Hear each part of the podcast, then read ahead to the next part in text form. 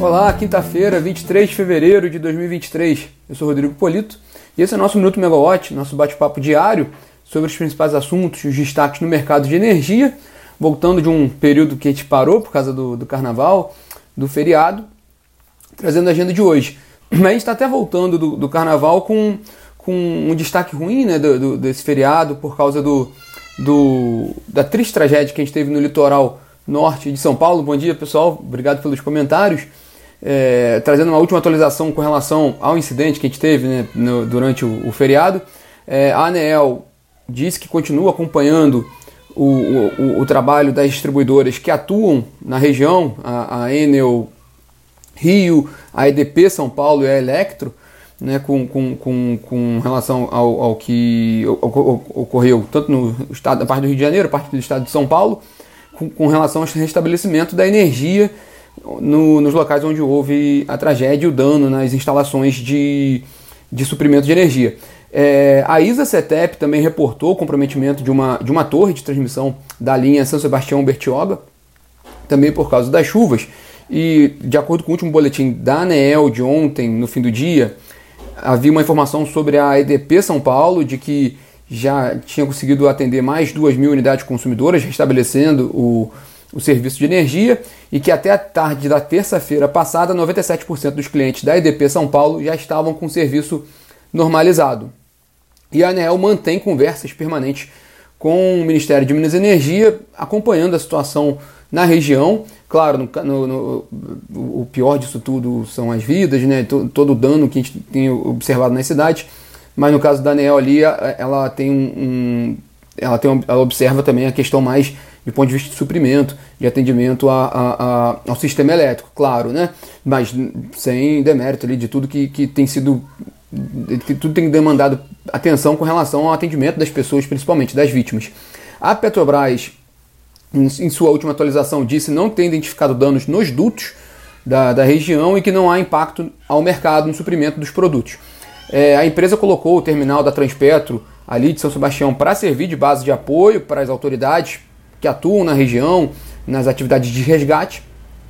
E novas, novas informações sobre, esse, sobre o, o, acompanhamento, o andamento do, do, do, do, da recuperação, dos resgates e do, do, sistema elétrico e de abastecimento de combustíveis, a gente coloca para vocês na Megawatt. A gente tem uma matéria de atualização de ontem sobre o, o, o último status da situação.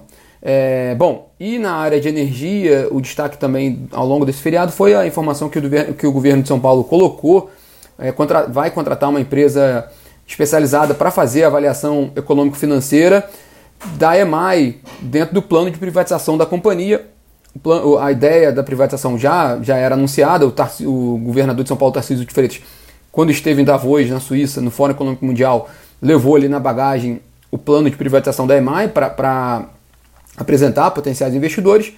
E olhando rapidamente para o setor elétrico, claro, tem muitas oportunidades de negócios, de, de vendas e aquisições de ativos, mas entre empresas, talvez a EMAI e a Enel Ceará são duas das empresas mais, mais interessantes do ponto de vista de aquisições hoje no mercado. A Enel Ceará está um, um pouco mais avançado porque a Enel confirmou já, colocou, já colocou bancos, contratou bancos para colocar a distribuidora à venda.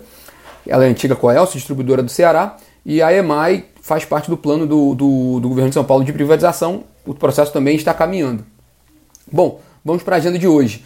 Na área de energia, hoje é dia de reunião do Programa Mensal de Operação, o PMO, do, do, do setor elétrico do ONS, o Operador Nacional do Sistema Elétrico, com as informações, com o balanço do, do, do atendimento ao sistema em fevereiro e as primeiras previsões para o mês de março. Já chegando ali, março próximo do fim do período chuvoso, como, como a gente tem lembrado nos últimos nos nossos bate-papos, perdão, nos nossos bate-papos, o, o sistema está com uma situação muito boa, né, muito confortável. Fe, a última atualização do ONS, fevereiro, deve fechar com uma carga de 75 mil megawatts médio, o que representa uma alta de 1,1% acima do observado em fevereiro do ano passado. As afluências acima da média no Sudeste, Centro-Oeste e no Norte, e uma previsão de nível de armazenamento nos reservatórios do Sudeste e Centro-Oeste de 73,1% no fim de fevereiro, situações muito boas, uma situação confortável de atendimento do sistema, já passando agora para o mês de março, onde já é um pouco mais, já começa a preparação ali para o fim do período chuvoso, mas de fato os números mostram uma expectativa muito boa para o início do período seco mais à frente, então que a gente não deve ter muitos contratempos ali no, no, abastecimento do setor elétrico ao longo desse ano, tanto é que a previsão é de bandeira verde ao longo de, de 2023. É, ontem a CCE divulgou, a Câmara de Comercialização de Energia Elétrica divulgou dados de janeiro, o mercado de energia no Brasil em janeiro ficou estável em relação a janeiro do ano passado, mais dois destaques. Um destaque positivo, o Mercado Livre teve uma leve recuperação, principalmente pelo ramo metalúrgico, que é eletrointensivo, com uma alta de 1,8% da demanda de energia em relação a janeiro do ano passado. No ACR, o mercado regulado, uma, um destaque negativo, uma queda de 0,9% no consumo de energia em janeiro, em relação a janeiro do ano passado, e é o terceiro mês consecutivo que o consumo de energia fica menor em relação ao mês do ano anterior. Então, é um sinal de alerta, mas faz sentido. A gente vê uma, uma migração de consumidores para o ambiente, ambiente livre e a gente vê um crescimento também do, da geração distribuída. Então, o mercado cativo, ele de fato, ele não, não, não, está apresentando perspectivas de crescimento. Isso também é algo que a gente vem falando, volta e fala aqui no Minuto Megawatt, né? É, e na área de empresas, o destaque hoje é o resultado da transmissora ISACETEP, que divulga seu resultado hoje, do ano de 2022, após o fechamento do mercado na B3. A ISACETEP é uma das grandes transmissoras de energia do país, ela tem uma rede de 21 mil quilômetros de, de linhas de transmissão, por onde passam, passa um terço do, da energia produzida no Brasil. Ela é transmitida pela rede da CETEP, é um importante player do setor e que vai divulgar seu resultado no fim do dia.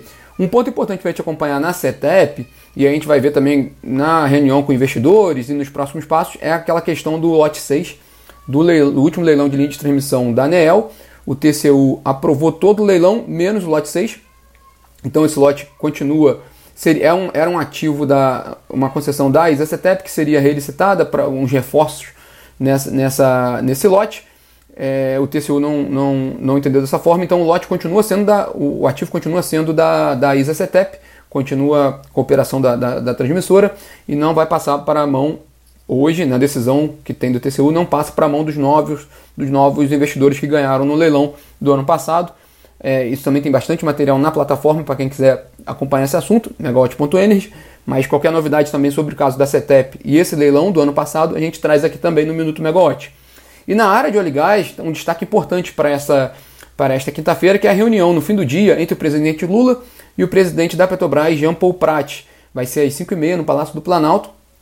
A gente buscou mais informações com relação a essa reunião, não estão disponíveis, a Petrobras não, não, não nos respondeu com relação à pauta desse encontro, mas algumas, alguns assuntos estão no radar, entre eles o. Bom, essa reunião ocorre em meio à discussão com relação à política de preços de combustíveis da Petrobras Jean Paul Prat já perguntado sobre esse assunto, ele falou que a questão de preços de combustíveis é questão de governo.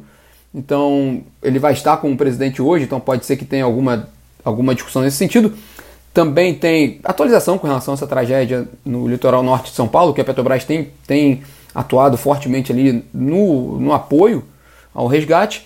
Tem a questão também da revisão do plano de negócios da Petrobras, que foi aprovado no fim do ano passado, ainda na gestão anterior, então, é, todo mundo aguarda um ajustes, né, uma adaptação desse plano já em linha com o novo governo, é, revisão é, do plano de venda de ativos, é, olhando de forma geral, o, mercado não espera que a Petrobras venda grandes ativos a partir de agora, há uma preocupação grande com relação ao refino também, e também quais vão ser os novos investimentos da Petrobras.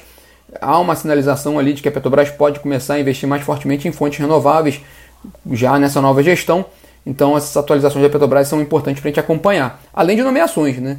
É possível também de ter haver alguma orientação por parte do presidente Lula para nomeações dentro da Petrobras. E lá fora, hoje os Estados Unidos divulgam os dados sobre os estoques comerciais de petróleo, que é um indicador importante para o mercado petrolífero e que pode influenciar o preço da commodity.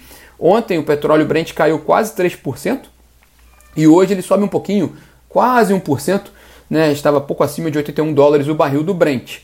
É, então a gente também acompanha como é que vai ser o desempenho do mercado de petróleo hoje. Esses são os destaques dessa, dessa quinta-feira, ainda bem impactado com relação ao que aconteceu no litoral norte de São Paulo. A gente presta nossa solidariedade também e a gente traz as atualizações com relação a, a, ao sistema elétrico e também com relação às informações que a gente falou hoje sobre essa reunião do presidente Lula com o presidente Jean Paul Prats e também com relação ao resultado da, da ISA CETEP em 2022, que é um importante agente do mercado de transmissão de energia, importante termômetro para a gente ver como é que está esse mercado também. É, e as atualizações ao longo do dia a gente coloca na plataforma megawatt.energy e também no aplicativo que vocês podem baixar nos seus celulares. Então tá, pessoal, amanhã a gente está de volta aqui às 9 horas da manhã. Tchau, tchau.